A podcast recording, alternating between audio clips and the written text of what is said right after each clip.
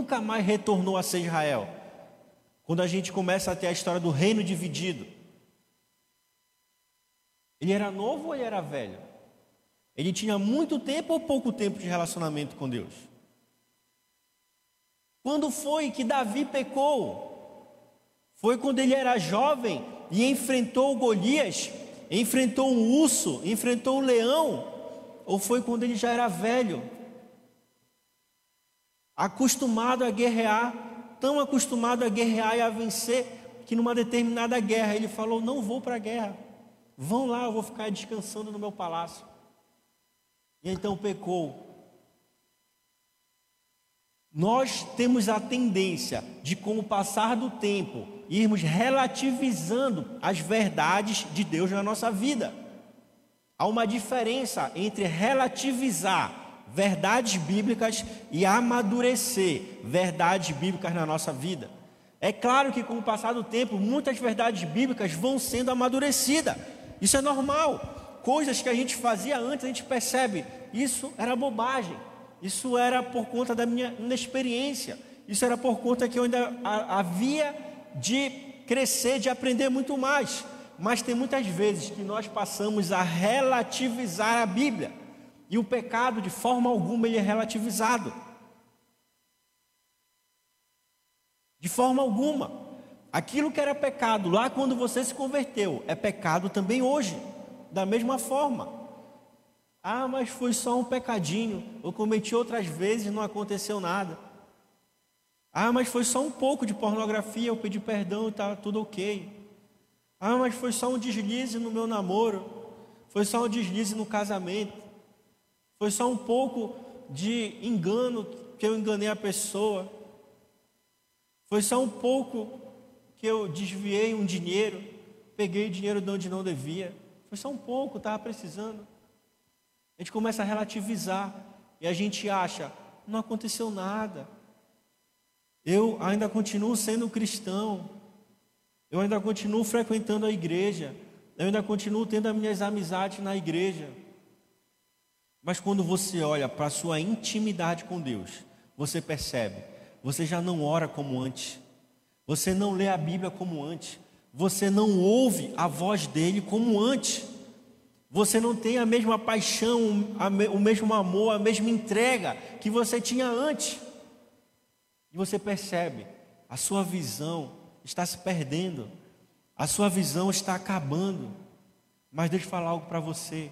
Eu creio que hoje Deus ele quer restaurar a nossa capacidade de termos uma visão plena, perfeita da ação dele na nossa vida. Eu creio que Ele quer restaurar os nossos sonhos, Ele quer restaurar a nossa intimidade com Ele, Ele quer restaurar a nossa história com Ele. Quantas pessoas nesse período em que nós vivemos agora adoeceram, ficaram desesperadas, acharam que iam morrer, muito mais por conta da ação psicológica na sua mente do que por conta da doença em si. E então passaram a refletir sobre a sua vida: será que eu vou para o céu? Será que eu vou para o inferno? Será que eu aproveitei as oportunidades que Deus me deu? Será que eu não aproveitei? Olha para sua família: será que eu tenho cuidado da minha família como deveria? Será que eu tenho aproveitado a minha família como deveria? O meu marido, a minha esposa, meus filhos, tantos sonhos que eu tinha, tanta coisa que eu devia ter feito e não fiz o chamado que Deus tem para a minha vida, tenho vivido, não tenho. Eu creio que Deus, Ele quer restaurar a nossa visão de forma perfeita, de forma plena. Então a gente percebe na vida desse rapaz que é possível recuperarmos a visão que nós perdemos. É possível, porém, nós devemos tomar algumas atitudes para isso. Qual foi a primeira coisa que Jesus fez com ele? Tirou ele do meio do seu povoado. Betsaida era conhecido como um local incrédulo, era vizinho de Carfanaum, também um local incrédulo. Local onde Jesus não fez nenhum ou quase nenhum milagre. Por quê? Porque ele não era Deus? Porque ele não tinha poder, não tinha autoridade? Não. Porque aquele povo era um povo incrédulo. Porque aquele povo não cria que Deus poderia, na pessoa de Cristo, fazer milagres e maravilhas no seu meio. Então, Jesus o tirou do meio daquele povoado. Isso fala da necessidade que nós temos de sairmos do meio de locais que são contaminados. Deixarmos amizades que não agradam a Deus. Deixarmos de ter proximidade com coisas que não agradam a Deus.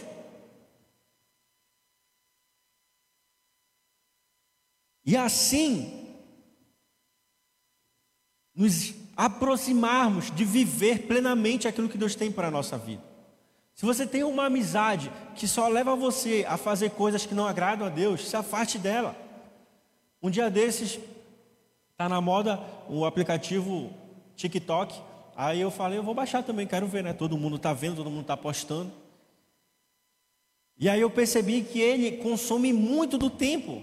Você vê uma coisa e já começa a ver cem coisas. E aí quando você vê, já passou uma hora e você vendo um monte de vídeo sem sentido. Só para você rir da bobagem alheia. Aí eu passei uns três dias no meu celular com ele e desinstalei. Falei, não, não tem como ficar perdendo isso de tempo agora. Outro dia estava conversando com uma pessoa da igreja, ah, falando problemas na área da sensualidade. A gente foi ver o Instagram, só coisa sensual. Para de seguir. Vai ficar vendo toda hora isso, como é que você vai conseguir se libertar?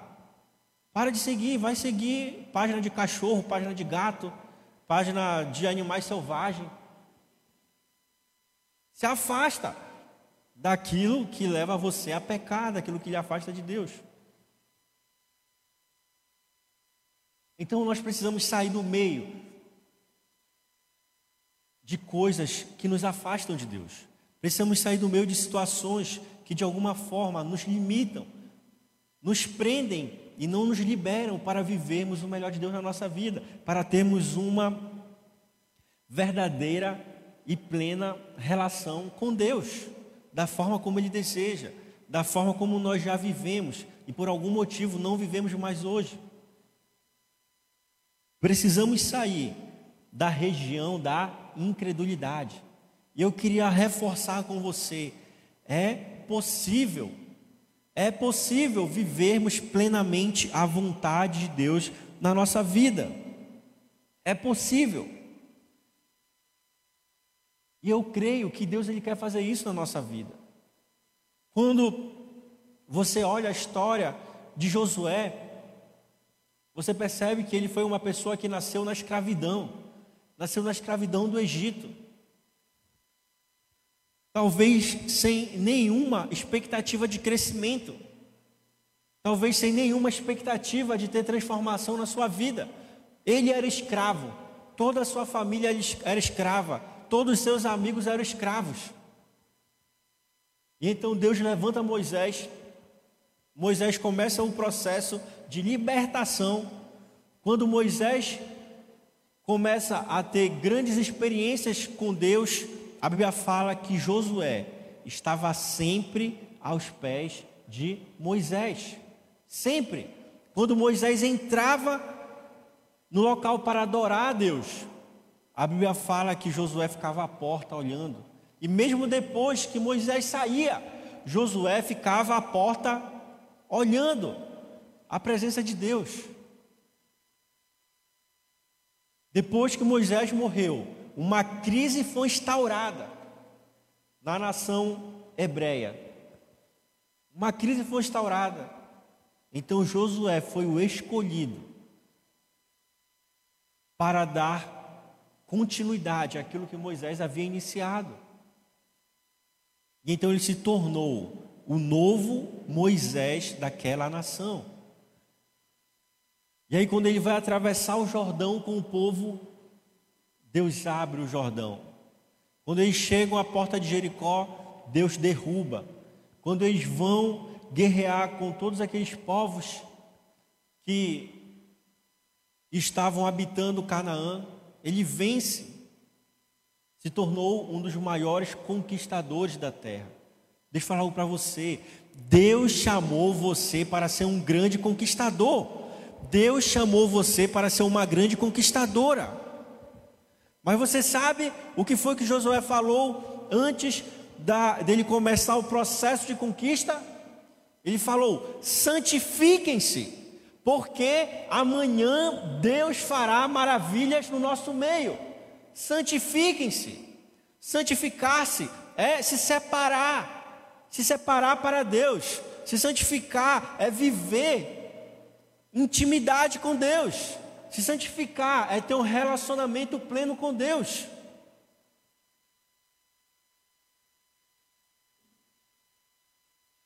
Você sabe que hoje as nossas redes sociais, elas são o nosso diário. Antigamente eu lembro da minha irmã, ela tinha diário com cadeado, várias coisas, escrevia. Hoje em dia não, hoje em dia o, o diário das pessoas, é, suas redes sociais, tudo elas postam lá, tudo. Mas a Bíblia fala que nós somos representantes de Cristo aqui na terra, representantes dele. O que, é que as pessoas estão vendo na sua vida? O que as pessoas estão vendo nas suas redes sociais? Será que elas veem Deus? Será que elas veem ali salvação, transformação, esperança? Ou só bobagem? Só coisa que talvez quem olha e fala, não acredito que essa pessoa é cristã. Nós precisamos começar um processo de transformação na nossa vida, plenamente. Não basta sermos cristãos, não basta termos um copo meio cheio e meio vazio. Não, temos que ter um copo transbordante da ação de Deus na nossa vida. Precisamos ter a nossa vida cristã transbordando da presença de Deus. Precisamos ter a nossa vida cristã de forma tão abundante que as pessoas olhem para nós e vejam Cristo transbordar de nós, porque não tem como contermos Ele na nossa vida. Quando a gente vive com uma vida cristã meio cristã, a gente esconde a presença de Deus em nós. Mas quando a gente vive uma vida cristã tão abundante, tão transbordante, não tem como as pessoas olharem para nós e falar: não é cristão, não tem algo diferente na vida dessa pessoa. Então, que nós possamos viver plenamente a vontade de Deus para a nossa vida, plenamente aquilo que Deus sonhou e planejou para nós. Isaías 43 fala, versículo 18: Esqueçam o que se foi, não vivam no passado, vejam, estou fazendo uma coisa nova, ela está surgindo, vocês não a reconhecem? Até no deserto vou abrir um caminho e riachos no no ermo. Será que você consegue olhar para você e dizer: Deus está fazendo uma coisa nova na minha vida? Deus está fazendo algo poderoso na minha vida. Você sabe, eu não consigo entender, nem cabe na minha cabeça, como uma pessoa que passa por uma situação tão difícil como nós passamos, estamos começando a sair dela e não se aproxima mais de Deus. E não percebe, só Deus tem o um controle total da nossa vida. Só Deus pode realmente nos levar a uma vida de eternidade com Ele no céu. Deus ele quer fazer algo novo em nós. Deus ele quer fazer algo maravilhoso, grandioso e poderoso. Queria que você, ficasse de pé para que a gente possa finalizar, concluir a palavra e juntos orarmos. No, final, no finalzinho, do capítulo 8 de Marcos, versículo 26. Jesus manda o ex-cego de volta para casa, dizendo: Não entre novamente no povoado. Você sabe, eu creio que Deus ele quer hoje nos ativar para vivermos o melhor dele na nossa vida, vivermos plenamente o seu novo, o seu chamado as suas promessas para nós, mas ao mesmo tempo ele fala também: não volte a viver o que você vivia antes. Não ouça a minha palavra e volte a praticar as mesmas coisas. Não ouça a minha palavra e volte a ter as mesmas amizades. Não ouça a minha palavra e volte a viver tudo como se nada tivesse acontecido. Tenha uma atitude, aproveite a oportunidade. Quem sabe se nós teremos uma oportunidade novamente? Quem sabe essa não é a nossa última oportunidade? Então que nós possamos aproveitá-la e que nós possamos viver o melhor de Deus na nossa vida. Feche seus olhos, põe a mão no seu coração nesse momento.